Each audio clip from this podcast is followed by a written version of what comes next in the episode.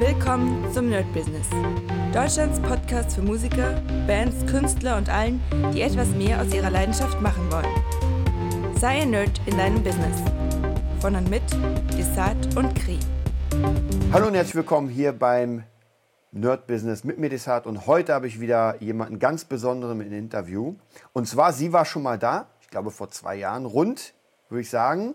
Annika Bollmann, ich freue mich mega, dass du da bist. Ich würde sagen, stell dich mal noch mal ganz kurz vor für die Leute, die vor zwei Jahren das Interview noch nicht gehört haben und jetzt Pause drücken und das anhören. Aber trotzdem gibt es noch mal eine Vorstellung.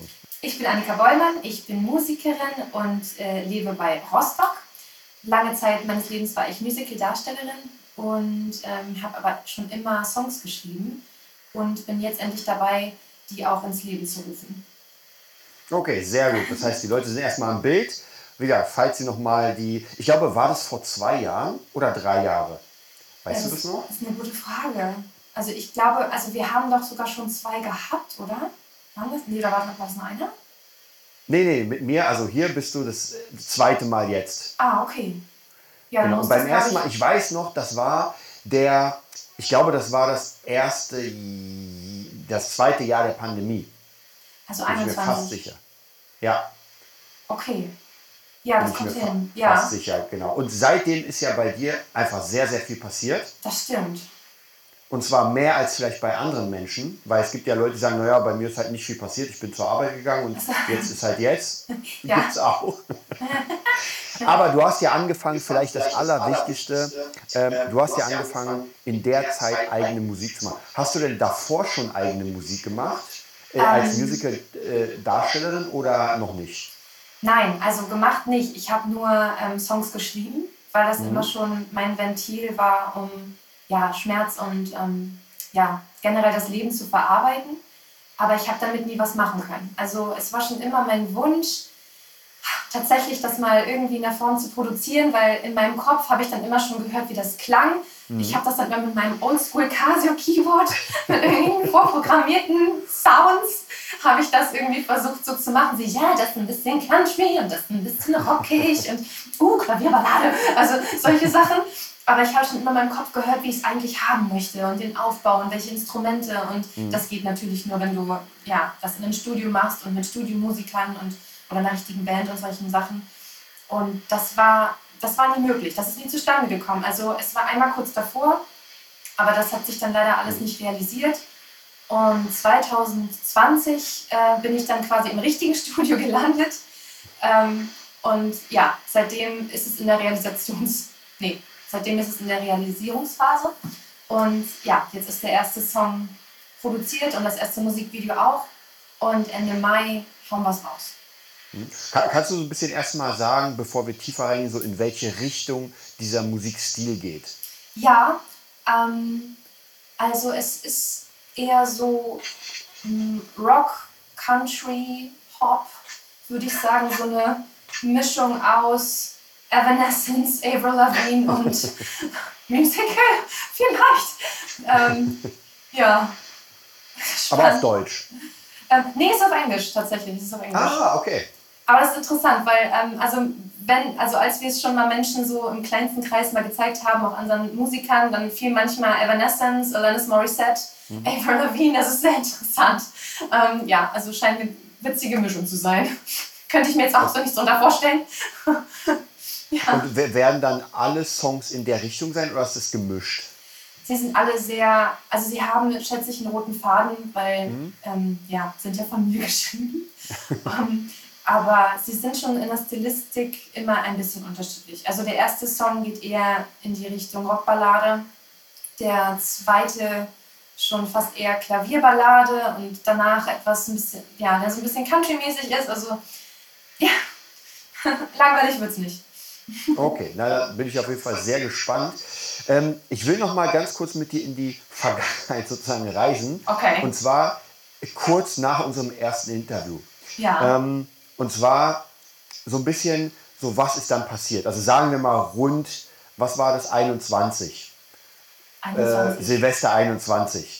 So, was ist von dem Zeitpunkt bei dir passiert? Gerade, ich meine, für uns Musiker war das ja ein sehr schwieriger Zeitpunkt. Jetzt ja. mittlerweile fühlt sich das an wie ein böser Traum. Mhm.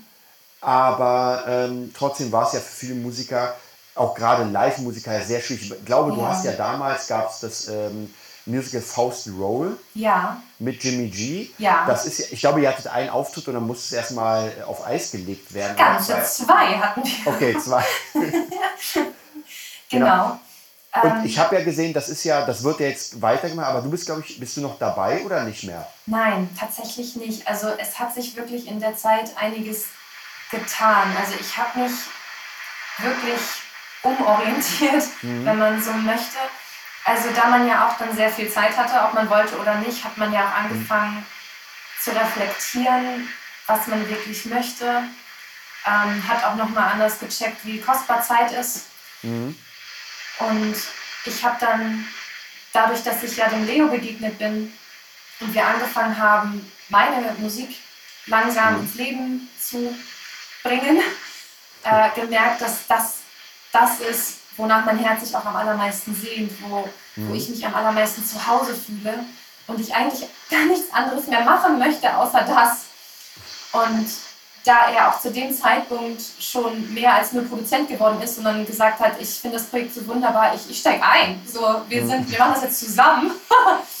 ähm, wurde das auch immer ernster. Und da habe ich einfach gemerkt, ich würde es so sehr bereuen, wenn ich jetzt, wo alle ja, Zeichen auf grün stehen, sage ich jetzt mal, und das möglich ist, wenn ich da jetzt nicht alle Kraft und Lebensenergie und alles reinstecke, sondern mich halt weiterhin zerpflücke zwischen Bands und Musicals und Synchronsprechen, dass ich gesagt habe, ich, ähm, ich gehe jetzt all in, 110 Prozent.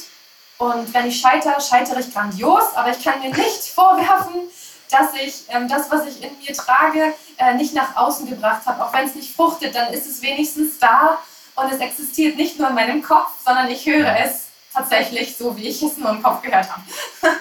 genau. Genau. Ähm, und du hast ja praktisch, also hast du jetzt wirklich seit dem Zeitpunkt ähm, dann gesagt, okay, ich erstmal gar nicht, sondern ich baue dieses Projekt auf. Ja, mit ganzem Herzen und ganzer Seele, ja. Was waren denn da vielleicht ganz interessant für Leute, die auch so einen Weg gehen, um ein eigenes Projekt zu machen? Wa- Was sind denn dann so die von Anfang an die schwierigsten Sachen? Was, was musstest du alles machen? Also um das überhaupt so aufzubauen, dass jetzt äh, die erste Single mit Video rauskommt. Was war da nötig? Ähm, was war da nötig? Also auf jeden Fall erstmal mit seinem Herzenswunsch den richtigen Menschen tatsächlich finden, auch auf menschlicher Ebene, ähm, der natürlich die Skills hat, das äh, zu realisieren, was du dir vorstellst, aber vor allen Dingen, wo es vom Herzen her einfach passt. Ähm, Gerade weil halt meine Songs sehr, mh, ja, sehr tiefgründig sind. Ähm, Habe ich mir nicht ausgesucht, wie gesagt, das ist irgendwie mein Ventil. und, ähm, und darum halt sehr, sehr persönlich sind, ist es einfach wichtig, dass es da stimmt und dass man sich da gegenseitig versteht. Also, dass das nicht nur ein Dienstleister war. Das war in dem Moment für mich wahnsinnig wichtig, weil das war auch, glaube ich, der Knackpunkt beim ersten Mal. Da äh, bin ich auch schon so Produzenten begegnet und das sah alles sehr vielversprechend aus. Aber da ging es eher darum, ähm, die waren sehr darauf orient also ausgelegt, ähm, dass das fruchtet, also dass, Ja. ähm, dass da der Markt gerade für ist und äh, die Menschen da gerade für offen sind. Das heißt, der Song zum Beispiel, ähm, den wir jetzt als erstes veröffentlichen, den ich schon immer als eine Rockballade gehört habe, der war da zum Beispiel sehr soulig, ein bisschen R&B. Ich war auch total cool. Aber es war nicht mehr das, was ich mir eigentlich im Herzen vorgestellt hatte. Aber ich war da noch um einiges jünger und ähm, unerfahrener und wusste auch nicht, dass es aber eigentlich auf meine Herzensvorstellung ankommt, sondern wollte da auch irgendwie eher gefallen und Hauptsache es kommt raus und wir fangen jetzt einfach erstmal an. Und dann kann man ja immer noch, aber das, das funktioniert nicht. Also wenn jemand anders dir dann von oben vorgeht, nee, ähm, also Schlager funktioniert, auf Deutsch Ding funktioniert, ähm, der Beat funktioniert, ähm, machen wir das so und am besten nennst du dich noch anders und sag bloß nicht, wie alt du bist, da- dann ist irgendwie der komplette Witz weg. Also dann, dann, dann hätte ich auch einfach weiter Rollen spielen können, weil dann würde ich Ja. auch dann als ich wieder eine Rolle spielen. Und das war ja genau das, wo ich dann irgendwie dachte, nee, kostet mich jetzt am allermeisten Mut, aber ist irgendwie genau das, was ich gerade ja, möchte. Ähm, und darum hat das halt mit Leo so wunderbar harmoniert. Der hatte von Anfang an total begriffen, worauf ich hinaus möchte und hat halt den Song tatsächlich so gehört wie ich. Das war irre. Also der erste Termin bei ihm im Studio, wo ich ihm das, ja, den, den Song gezeigt hatte nochmal, hat er direkt gesagt, was hältst du davon, das so und so und ich höre da das und das und ich habe ich schon richtig gecheckt, so warte, krass, du, du bist, mhm. du, du, wir sind in derselben Cloud. Also ich habe den Song da hochgeladen, hörst ihn genauso wie ich ihn, ja, wie ich ihn höre. Und ähm, das war auf jeden Fall eine riesengroße Hürde, weil das, also da lagen bestimmt fünf, sechs Jahre dazwischen, dass mhm. ich den Song geschrieben habe, bis ich bei Leo gelandet bin.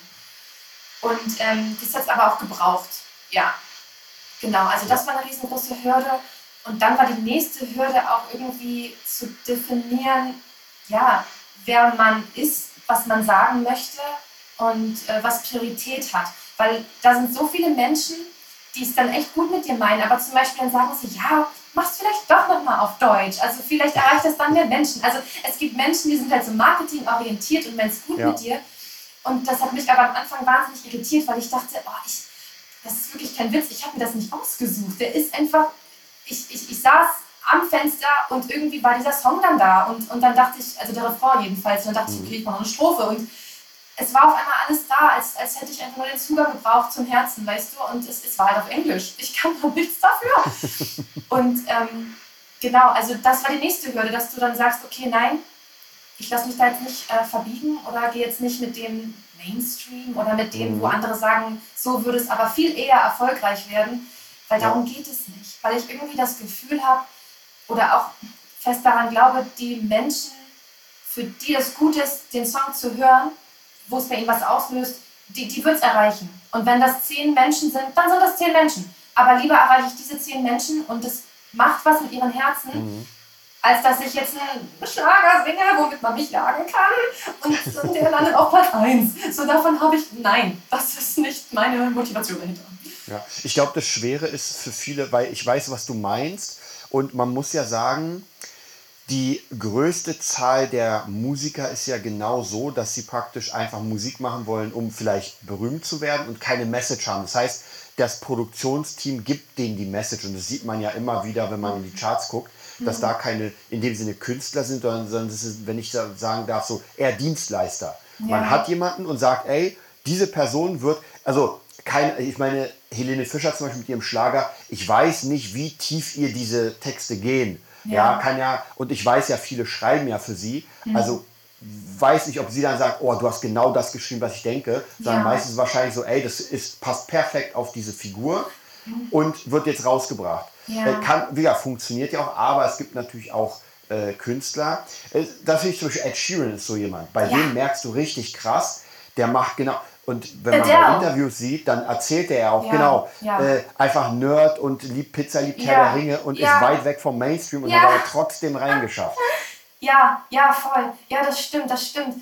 Und ich glaube, ähm, ich, ich möchte halt auch so gerne etwas schaffen, wie soll ich sagen, wo man einfach auch nicht mehr austauschbar ist. Also mhm. zum Beispiel in, naja, in der Musical-Welt oder in der Theaterwelt, man ist halt, man ist halt ersetzbar. Das, das, das klingt so hart, aber so ist es ja. Man wird ja auch in der Regel gecastet, dass man, dass zwei, ja, ja. drei diese Rolle spielen können, ja. Also darauf ist es halt auch ausgelegt. Und lange, lange war das wirklich auch mein absoluter Traum und ich war, ich war glücklich. Ich, ich, ich habe davon auch keine Sekunde bereut. Aber ich habe gemerkt, dass da etwas in mir ist, das mhm. verhungert. Und ähm, natürlich kommt das auch aus diesem ganz normalen menschlichen, aus dieser menschlichen Sehnsucht heraus gesehen und verstanden zu werden. Ja. Also da habe ich jetzt auch wieder einen ganz tollen Bericht gesehen von Dr. Brené Brown. Die ist ja ein Researcher in ähm, Verletzlichkeit und ein Scham- und Schuldgefühl-Researcher. Und das, das hat mir nochmal so doll erklärt, ja, warum ich mich manchmal so fühle, wie ich mich fühle und was meine Motivationen ganz, ganz unten sind, weil ich, ja, ich, ich, ich hatte immer das Gefühl, dass ich jetzt nicht so doll in die Kategorie gehöre, uh, ich habe ein ganz großes Ego und das muss ich jetzt füttern und darum möchte ich mich jetzt, äh, darum möchte ich gesehen werden und Aufmerksamkeit bekommen. Ähm, das, das muss da irgendwo eine Rolle spielen, weil sonst wäre ich ja nie in diesen Beruf gegangen. Aber ähm, es ist schon so, dass ich den nicht unbedingt ähm, füttern möchte in der mhm. Hinsicht. Also es gibt ja auch so dieses, diese wunderschöne Story, dass, ähm, ähm, dass man irgendwie zwei Wölfe hat und äh, der eine ist gut, der andere ist böse und dann fragt der Sohn den Vater, aber wer gewinnt? Und dann sagt der Vater, ja, den, den du fütterst. Und ich möchte halt ja. wirklich, das habe ich mir ganz früh auf die Fahne geschrieben, ich möchte nicht meinen Ego-Wolf füttern, da, weil damit fühle ich mich auch nicht gut, sondern ich, ich möchte ja Authentizität und ähm, ja, die Motive müssen stimmen. Und darum achte ich auch immer darauf, dass meine Motive auch stimmen. Ich meine, klar, man tappt dann immer mal wieder im Dunkeln oder voll in die falsche Richtung, weil wir sind alle nur Menschen und ich bin ja mitten im Prozess und noch längst nicht am Ziel, aber ähm, ja, ich, ich möchte halt da irgendwie die Menschen gerne mitnehmen, auch wenn das ganz viel Mut kostet, weil es halt in der Richtung, da ich jetzt keine Rolle mehr spiele, sondern ich bin, das heißt, ich, mhm. naja, ich singe von mir und meinen Geschichten und dem, was ich erlebt habe. Ähm, ja, aber nur so geht's. Dann, dann würde ich sagen, dann gehen wir mal ein bisschen tiefer, weil du es gerade erwähnt hast. Du bist ja du und das macht es ein bisschen wahrscheinlich schwieriger, weil wenn du eine Rolle spielst, ist es eigentlich egal, weil du, du trägst eine Maske und du bist nicht die Rolle. Du musst sie so gut wie möglich verkörpern, aber am Ende legst du die Maske ab und bist halt wieder du. Ja. Hier ist es ja nicht so. Das heißt, alles, was du jetzt präsentierst den Menschen, das fällt ja sofort auf dich zurück. Ja. Und ähm, ja. wie ist das, ähm, wie kommst du damit klar erstmal? Also praktisch, wir haben ja schon vorhin gequatscht und da kannst du mir ja nochmal vielleicht so erzählen, wie das für dich ist, sich zu öffnen in mhm. der Musik. Ja, also ich würde sagen, unterm Strich war das die allergrößte Hürde. Denn also es war so, dass ich eine Förderung bekommen habe ähm, und das hat mir ermöglicht, das Musikvideo zu realisieren in der Form, wie ich es haben wollte. Weil mein großer Wunsch war natürlich, weil das irgendwie ein großer Song ist, dass ich dann auch irgendwie ein großes Musikvideo dazu haben möchte, die dem Song irgendwie würdig wird, ähm, welches dem Song würdig wird. und das, das konnte ich halt nur realisieren, da ich dann dieses Stipendium bekommen habe. So, und dann war das quasi alles fertig. Der, der Song war fertig, das Video war fertig, ähm, alles stand auf grün. Und ja, dann braucht man natürlich auch irgendeine Strategie, okay, wie gehen wir jetzt raus, wie zeigen wir uns der Welt. Und erst dann, ob du es glaubst oder nicht, habe ich begriffen, ja stimmt, warte mal, das hören ja dann auch Leute. Und das sehen die ja dann auch. Warte mal. Oh. Und dann ging mir aber richtig, und da bin ich auch immer noch bei, ähm, also da habe ich wirklich das ist für mich die allergrößte Hürde. Weil, also die Frage, die du stellst, wie gehst du damit um? Ich habe keine Ahnung. Also wahrscheinlich werde ich mir irgendwie sagen, oh ja, und wenn es dann negative Kommentare hagelt, dann darf ich das nicht persönlich nehmen. So, ja, nein, not gonna happen. Also wenn man, also das, äh, ja, da muss ich mir noch irgendwie was überlegen, dass ich darauf klarkomme. Aber, ähm, und wenn ich das dann äh, weiß, wie ich das mache, dann sage ich dir auch Bescheid. Aber äh, so habe ich da echt super viel Respekt vor, weil es einfach was mit Menschen macht und wir gerade halt auch in so einer krassen Cybermobbing- Welt ja. ihrer angelangt sind. Darum habe ich da extrem viel Schiss. Also weil ich halt eben wirklich um Deep Shit, äh, ne, also da es, es, geht halt um wirklich, ja, wirklich tiefe Themen und ähm, ja, dass die sind wirklich auch sehr emotional natürlich dann belastet und dann quasi so ein Hund, der schon am Boden ist, dann noch so ein bisschen drauf zu treten, so, ah, in dem Bild sieht es aber komisch aus oder ich weiß nicht, was da auf mich zukommen wird. Ich, ich möchte euch da jetzt auch keinen Stoff geben oder euch inspirieren für tolle Hate-Kommentare. Uh, nein. Ähm, aber das, das wird bestimmt eine Herausforderung, aber ich, ich werde daran wachsen, ganz sicher. Es wäre sehr blöd, deswegen aufzuhören. Und auch da wieder die Dr. Brené Brown, die hat äh, auch darüber ganz toll gesprochen im Sinne von Reservierplätze für diese Hater, weil die kommen. Ja. Die kommen. Ähm, aber reserviert auch Plätze für die Menschen, die dich lieben und die dich unterstützen und die das wertvoll finden, was du machst. Und reserviert Plätze für Menschen, die dich nicht kannten, die du noch nicht kennst. Ja, aber du einen, einen guten Einfluss auf ihr Leben nehmen kannst. So. Und, und das muss einfach immer mehr wiegen als ähm, potenzielle Beleidigung an sich heranzulassen. Mhm. Es ist, das muss mehr wiegen. Also quasi das Motiv, warum ich das mache, wofür ich das mache, das muss einfach immer mehr wiegen. Mhm. Man muss ja auch sagen, ähm, es ist natürlich ohne, ohne Menschen, die dich, ähm, wie soll ich sagen, mögen, die dich lieben. Also es muss immer beides geben, der Medaille. Und ja. ähm, vielleicht, es ist immer schwierig, aber vielleicht muss man bei, es, es gibt ja verschiedene Art von Hatern. Es gibt ja Leute, die einfach alles madig reden, weil es ihnen einfach sehr schlecht geht. Mhm. Das, sind, das ist ja nicht konstruktiv. Es gibt ja auch konstruktive Kritik, wobei ich immer da es schwierig finde. Es hängt halt immer so ein bisschen ab, wer kritisiert. Wenn irgendwie jemand den Song hört als äh, Tonmann und sagt, naja, da hätte man die Snare noch ein bisschen lauter machen können. das ist halt, das ist halt unter, ein Riesenunterschied, als wenn jemand ja. schreibt, du bist hässlich, verschwinde. Hm. So, Schön. was sagt ja. mir, was sagt das aus? Ja, also, und beides ist halt so eine Sache. Warum sagt mir der Tonmann, dass die Snare zu leise ist? Es wird garantiert nicht geändert. Ja, also es ist vielleicht für, für ihn selbst, um sein Ego zu pushen. Und der andere ja, da gibt es sowieso kein, äh, kein, kein Argument für. Ja, das und das Internet ist ja, wie du schon gesagt hast, so sehr, sehr voll von Trollen. Und Bots mittlerweile auch offenbar. Ja, nein, das sowieso. Ja, ja, ey. Verrückt. Das ist Wahnsinn. Also Ja. mittlerweile so viel Bots. Ich glaube, es gab mal sogar eine Statistik, dass bei äh, Twitter, äh, glaube ich, einfach mehr Bots mittlerweile da sind als Menschen. Wow. Ja, ja, das ist Creepy. Wahnsinn. Das ist, das ist wirklich unglaublich. Ich meine, und wenn die AI noch ein bisschen nach vorne kommt, dann wirst du das nicht mal mehr als Bot identifizieren können. noch, noch weißt du genau, dass es ein Bot ist. Oh je. Äh, aber irgendwann quatschen Oh, die halt wow. mit dir wie mit einem normalen Menschen Ja, und du hast so eine kleine Armee von AI-Bots. Oh, das ist aber auch übel, ne? Meine Güte. Aber vielleicht gerade dein Thema, und zwar es wird gerade in einer Zeit, wird es immer wichtiger, wieder von diesem ultraglobalen, ich will weltberühmt und äh, immer wieder kleiner und sagen, ey, man trifft sich wieder wirklich, man sieht sich wieder wirklich und man weiß, dass da ein Mensch ist und äh, nicht dieses, wer weiß, vielleicht bist du eine AI.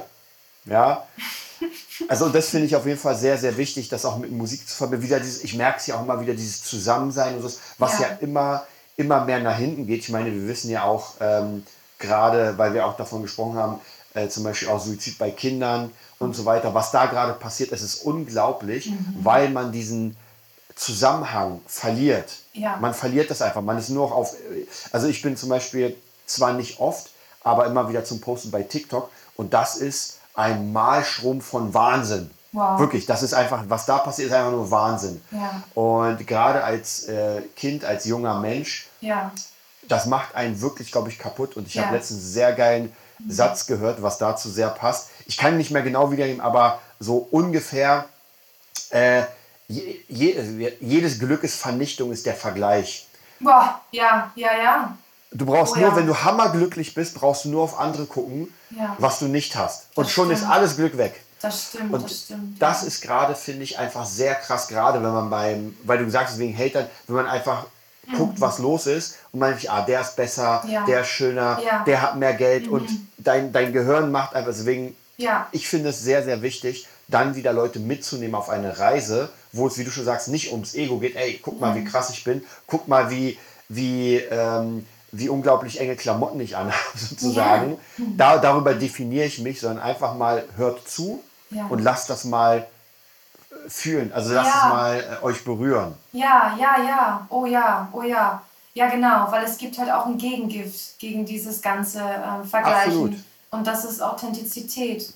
Und Absolut. ähm, diese zu feiern und zu wertschätzen und das zu nähren. Und ähm, ja, da, da fallen wir wirklich auf jeden Fall wieder in den Rahmen von mentaler Gesundheit, wie wichtig das ist und dass das etwas ist, was man von Anfang an fördern muss. Also ich finde, dass mentale Gesundheit ein Thema sein sollte, das in der Schule unterrichtet werden sollte.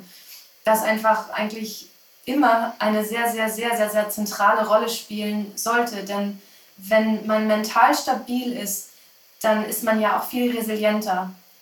Und ich denke, wenn man das fördert, ab einem jungen Alter, dann wird man auch, wenn man auch vielleicht am Anfang nicht ganz so empathisch war, das ist ja auch eine Fähigkeit wie ein Muskel, den man trainieren kann.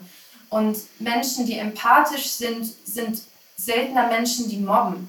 Also und, und Menschen, die ähm, einen gesunden Selbstwert haben, weil sie in einer Welt aufwachsen oder in einer Umgebung aufwachsen, wo mentale Gesundheit gefördert wird, naja, das sind dann auch die stabileren Menschen und ne, durch die Resilienz, die, die das ja mit sich bringt, wenn du einen gesunden Selbstwert hast. Das heißt, man ist auch nicht so leicht zu zerstören durch Bots oder was auch immer dann, also was Ja. diese Welt so alles mit sich bringt, weil die, das ist halt kein Ponyhof.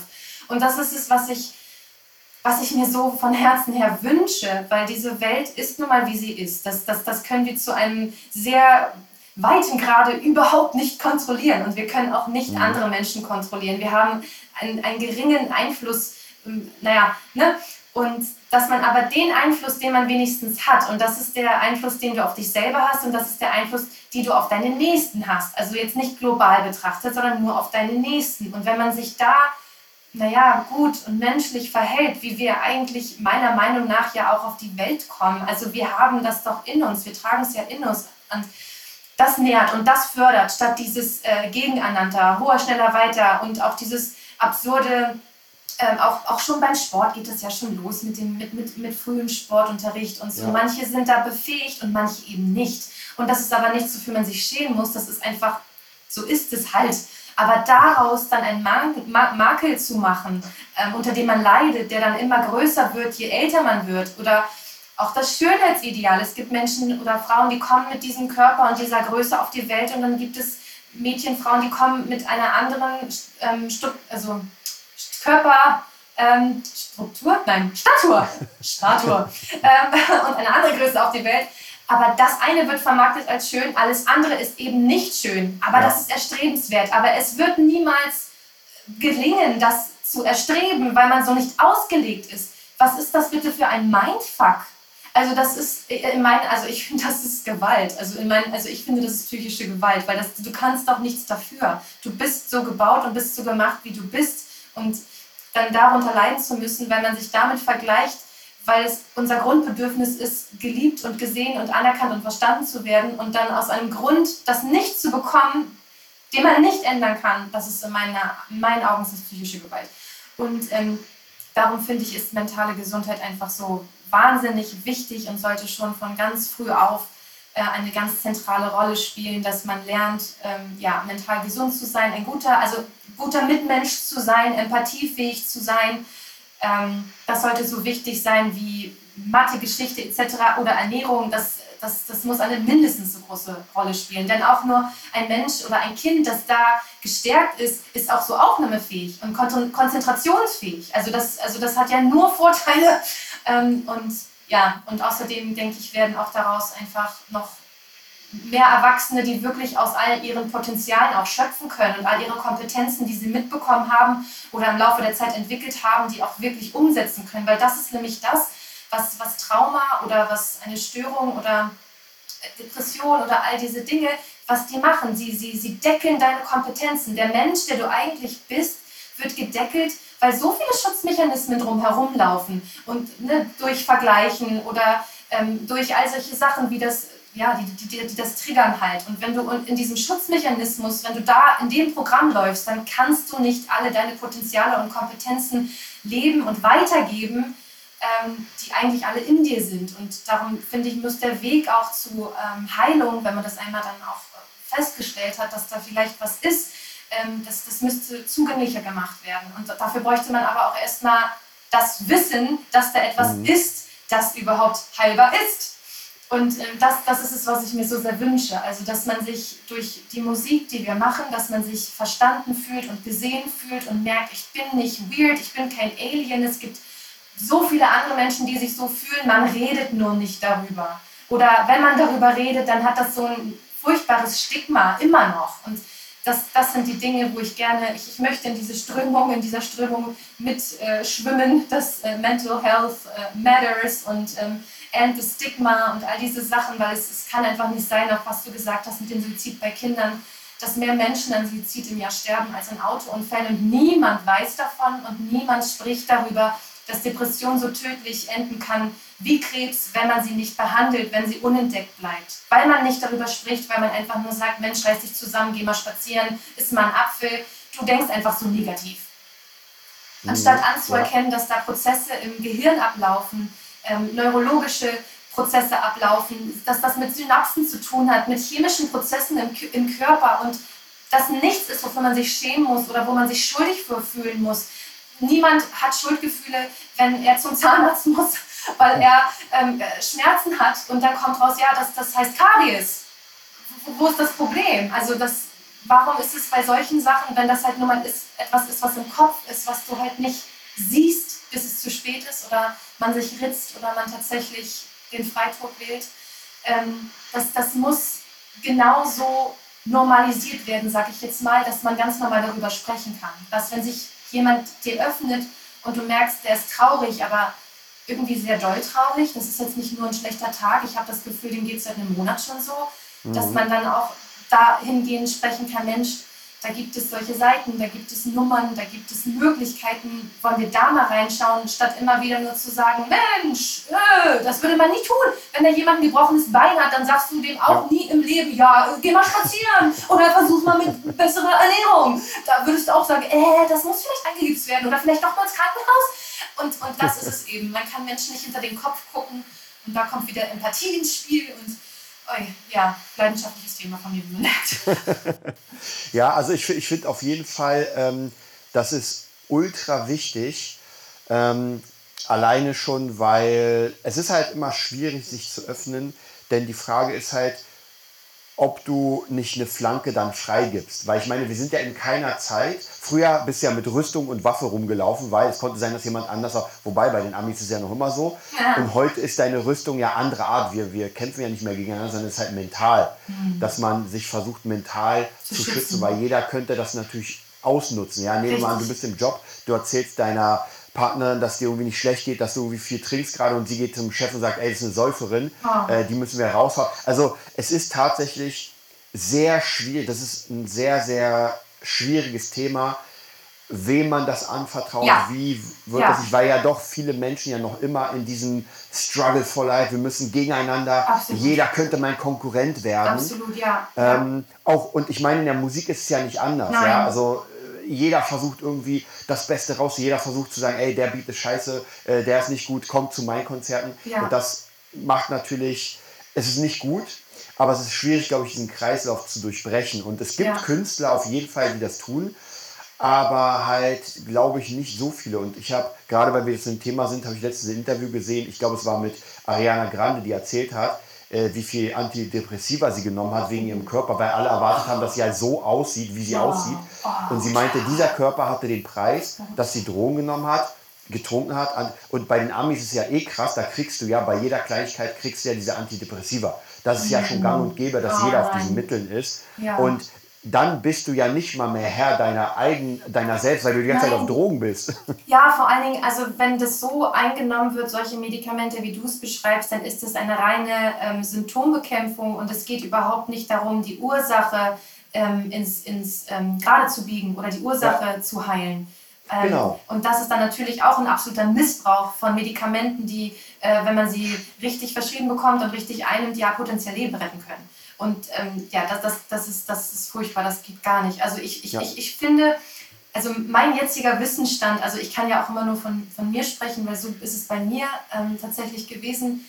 Ähm, ich hatte Symptome, viele Symptome, auch unter anderem ähm, Herzrhythmusstörungen und ähm, ja, also auch tatsächlich viele körperliche Symptome mhm. einfach, ne, die, ähm, die unkontrollierbar waren für mich äh, oder auch nach wie vor teilweise unkontrollierbar sind und ähm, das, das, macht ja auch ganz viel dann auch mit deiner Psyche. Es ist halt genau unmittelbar miteinander verbunden, Körper und Geist. Das ist einfach, ja. das, das macht ja auch Sinn, weil unsere Psyche ist im Gehirn und das Gehirn ist im Kopf und unser Kopf ist Teil des Körpers.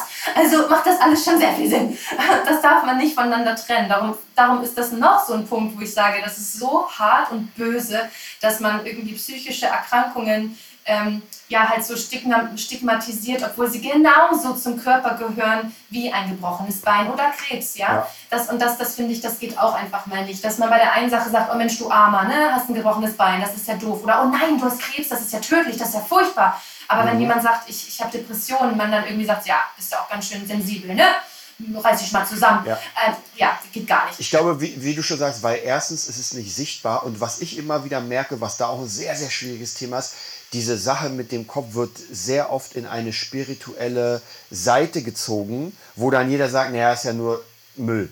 Ja. Also das merke ich auch immer wieder, dass das so ein bisschen mit Spiritualität einhergeht und deswegen für viele Leute dann eher so Humbug ist. Oh. Ähm, oh, und, ja, und, nicht ja. ernst genommen wird. Ja, und da kenne ich auch einige, die halt sehr spirituell sind und sagen, Heilung ist dann an Gott glauben und so weiter. Und dann bist du wieder in einem ganz anderen Feld. Mhm. Äh, dann sind wir nicht mehr bei der Heilung durch, ich sag mal, Medizin, durch psychische Medizin, sondern du bist halt im Glauben. Mhm. Und das ist für viele Leute ganz, ganz schwierig, ähm, das erstens zu trennen und nicht zu sagen, weil zum Beispiel, wenn irgendjemand, wenn ich mich schlecht fühle und irgendjemand sagt mir, ja, red mal mit dem Priester. Da kann es sein, dass sich bei mir so eine, so eine Mauer aufbaut. Mhm. Weißt du, weil, weil ich zum Beispiel nicht dran glaube oder, oder es mich nicht interessiert. Ja. Also deswegen auch hier, glaube ich, eine schwierige Sache, darüber auch zu reden. Ja, also bei mir war das, der, der erste Schritt war für mich, dass jemand zu mir gesagt hat, als ich mich geöffnet habe, also ich habe mich einer Freundin geöffnet, der ich ganz doll vertraue und die mich auch schon eine ganze Weile begleitet hat und gesehen hat, was auch in meinem Leben los war.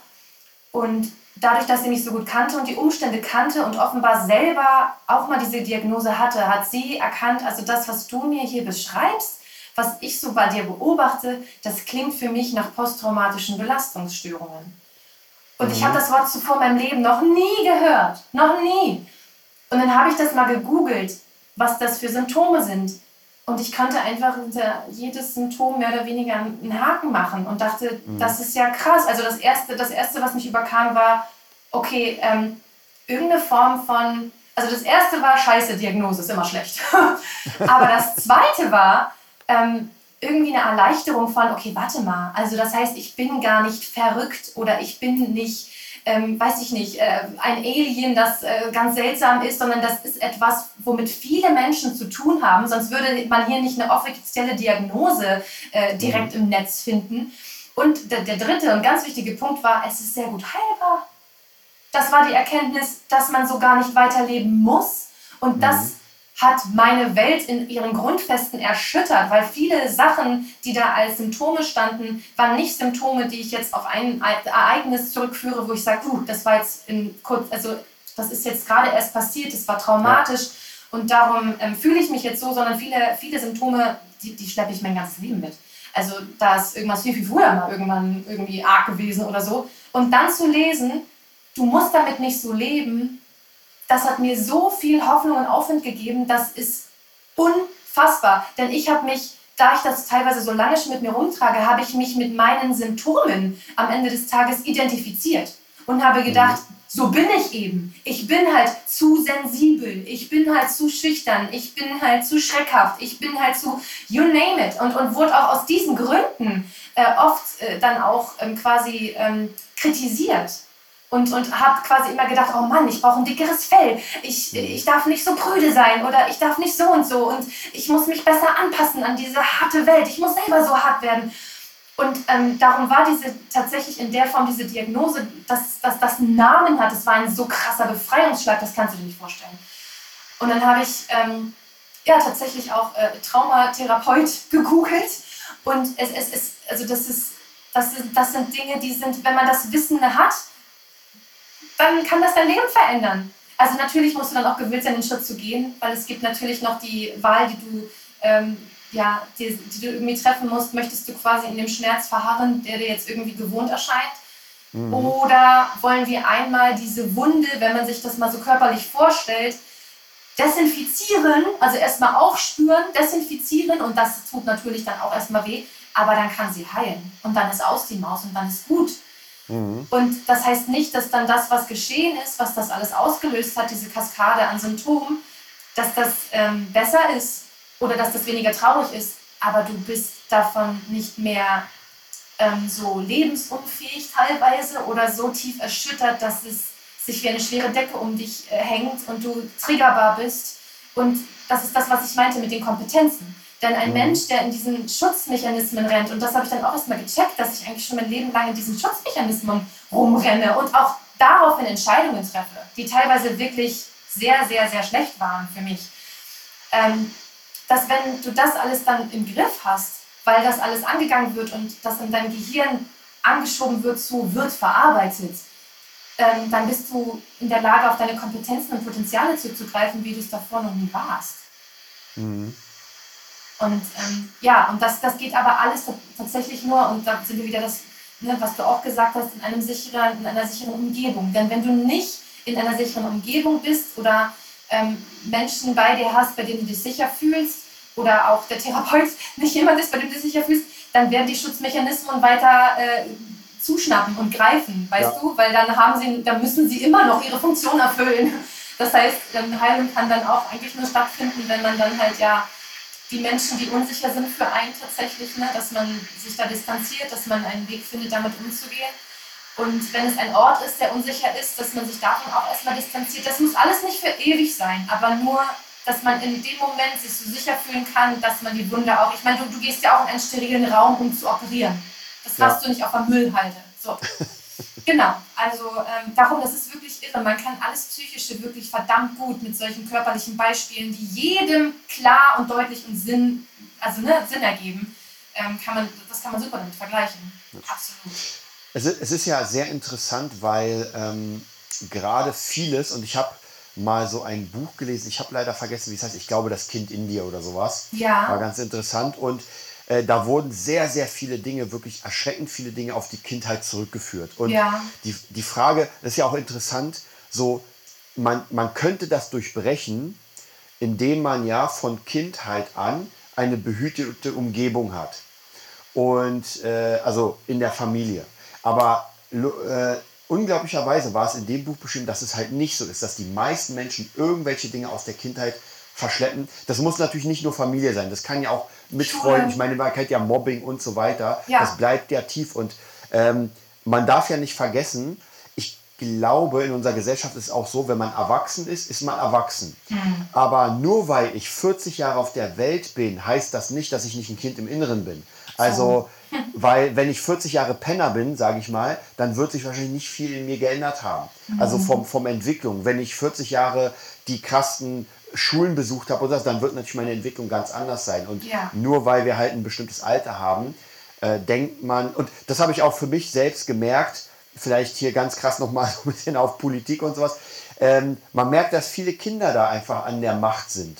Ja. Und ja, es ist unglaublich, wenn man dann bestimmte Symptome und sowas, wenn man die reden hört, dann denke ich so, Leute, das ist hier schon sehr krass, weil es Menschen sind mit null Erfahrung, die natürlich auch Dinge aus ihrem Kind, aus ihrer Kindheit mit hochtragen und jetzt regieren. Ja. Und auch viele, viele äh, Menschen, die in der Arbeit sehr gut sind, das ist ja auch eine Sache, dieses Burnout, dass man sich nur in die Arbeit vergeht, da unglaublich gut ist. Ja aber dann im normalen Leben halt die komplette Niete ja. oder halt äh, Dinge tut vielleicht, die halt für andere Menschen sehr abgefahren sind, um ja. noch irgendwie was zu fühlen. Also dieses Thema ist ja, das würde eine 30 Podcasts für, das stimmt, ja, füllen. Tief, ja. Aber es ist, ein, es ist auf jeden Fall ein unglaublich wichtiges ja, Thema. Ja, ist es, ist es. Ja, ist es.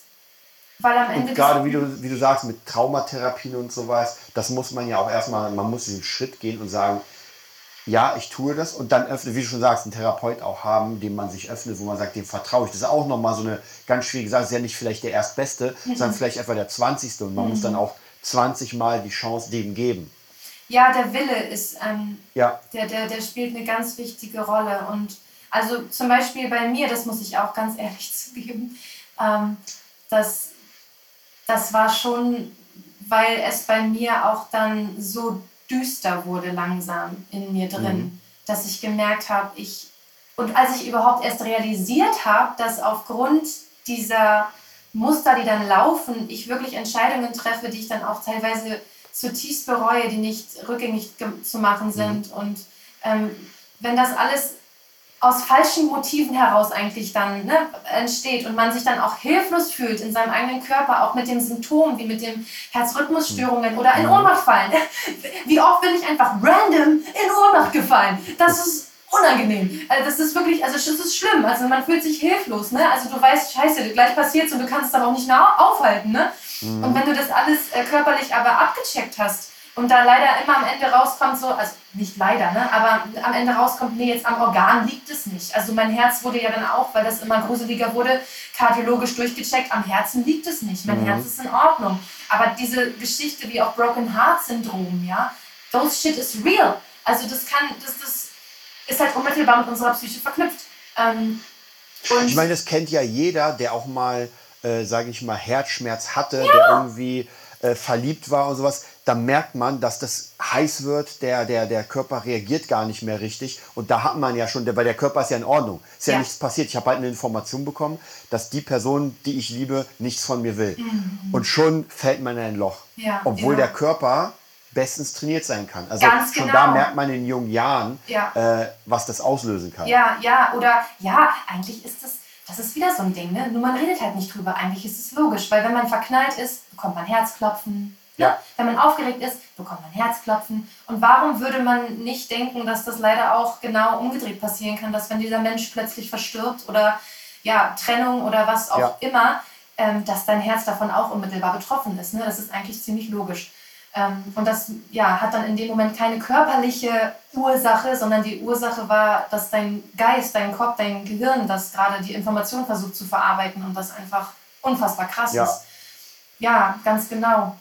Und bei mir wurde der Leidensdruck einfach so groß, dass ich gesagt habe, okay, ich, ich möchte tatsächlich so in dieser Programmierung, in der ich gerade feststecke, und alleine mit meinen Mittelchen, die ich jetzt irgendwie schon ganz lange versucht habe, dass das mal bitte greift, ähm, nichts verändere, ähm, so möchte ich halt nicht weitermachen. Also das mhm. ist das. Ähm, vor allen Dingen war auch bei mir eine ganz große Angst, weil ich das einfach in meinem Leben sehr häufig erlebt habe, dass äh, meine große Angst war, dass meine, dass, dass meine Wunden auf andere draufbluten und mhm. ich das nicht kontrollieren kann.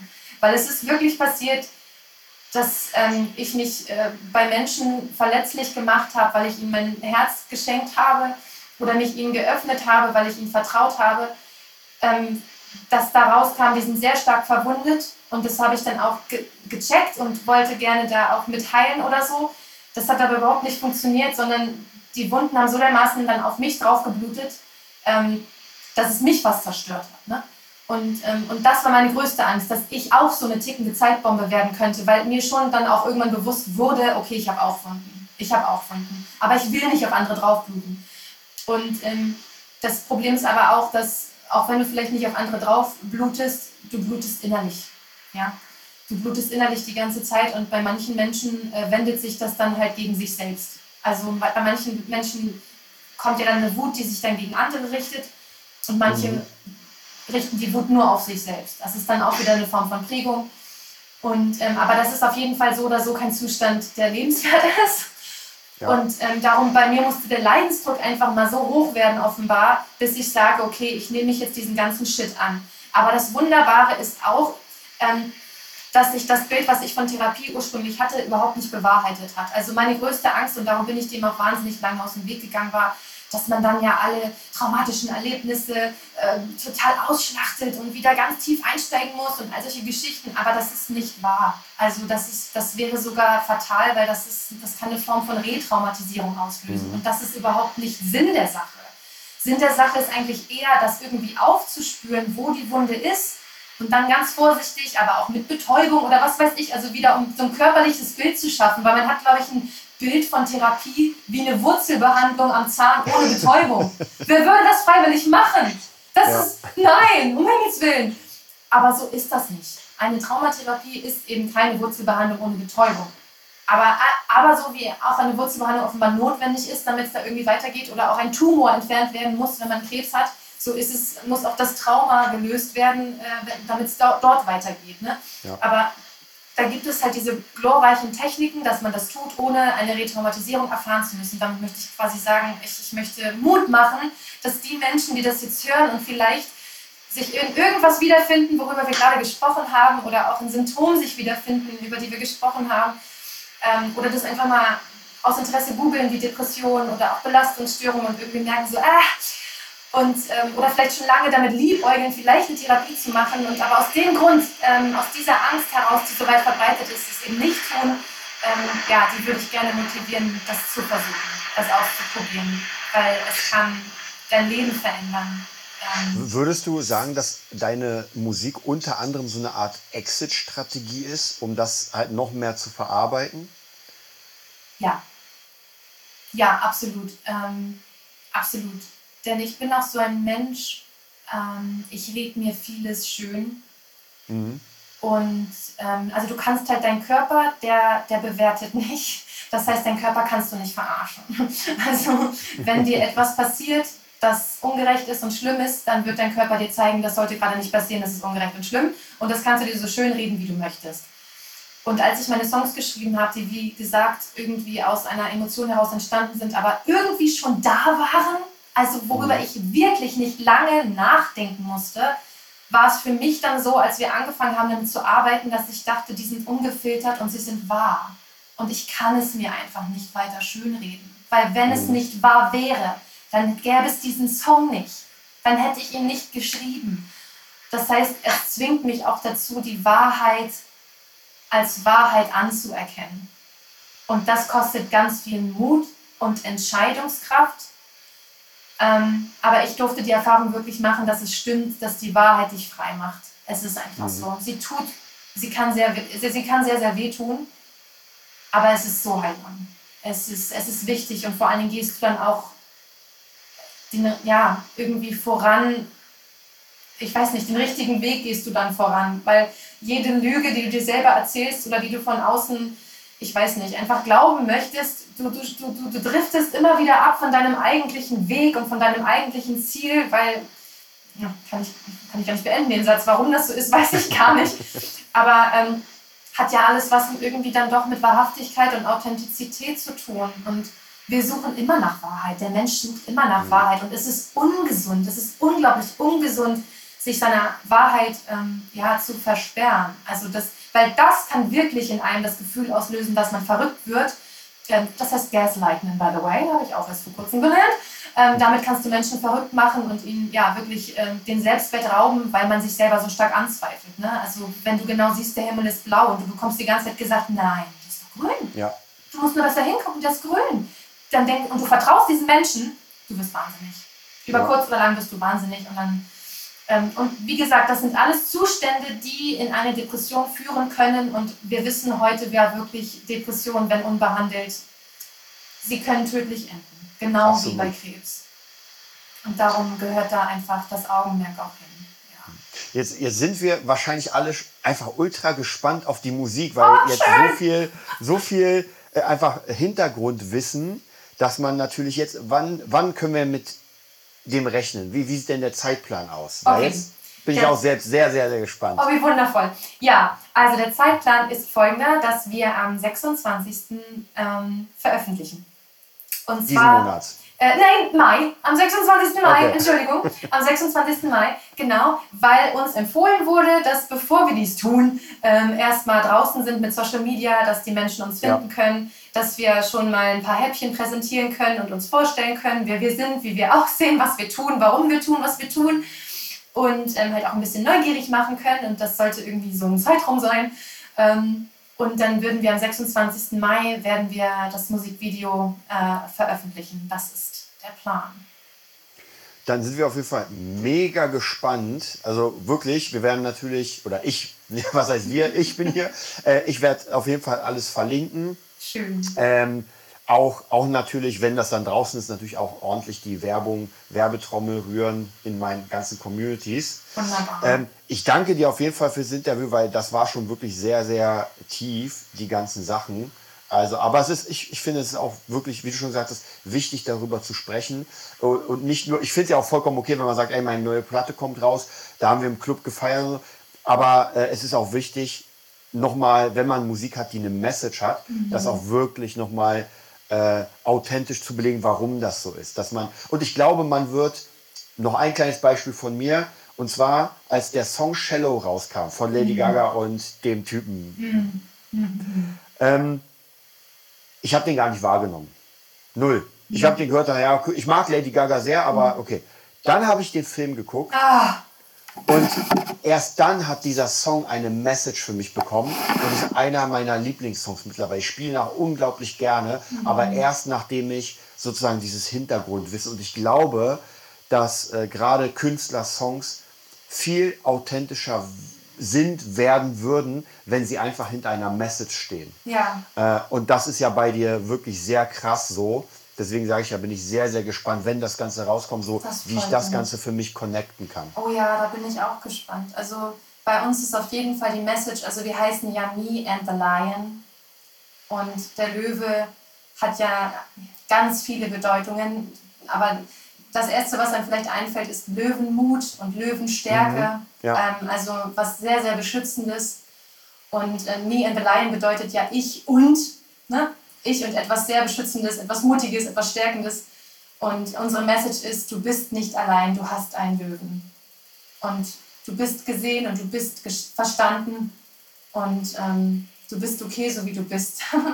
und das ist es, was wir uns wünschen, dass man von diesem anstrengenden Gedanken, man muss immer so tun, als sei alles okay, dass man während man unsere Musik hört und das Video sieht, einfach mal abschalten kann, alle Guards down lassen kann und einfach fühlen kann. Weil das ist einfach so befreiend. Weil auch wenn Fühlen manchmal wehtut und Weinen ja. auch ähm, etwas ist, was man natürlich mit Traurigkeit und Schmerz verbindet, so ist es doch das Heilendste, was man tun kann und am Ende des Tages das Desinfektionsmittel tatsächlich für die Wunde.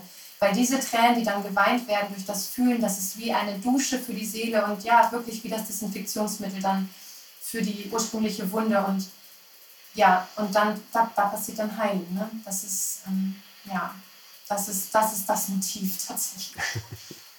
ja, dann würde ich vielleicht noch sagen, äh, sag nochmal, ich werde dich sowieso verlinken, aber du kannst noch mal ganz schnell sagen, wo man dich finden kann ja. oder das Projekt allgemein. Ja, also ähm, es gibt eine Website dann, Me and the Lion, ähm, findet man dort und dann findet man das auch auf Instagram und auf Facebook und auf TikTok tatsächlich.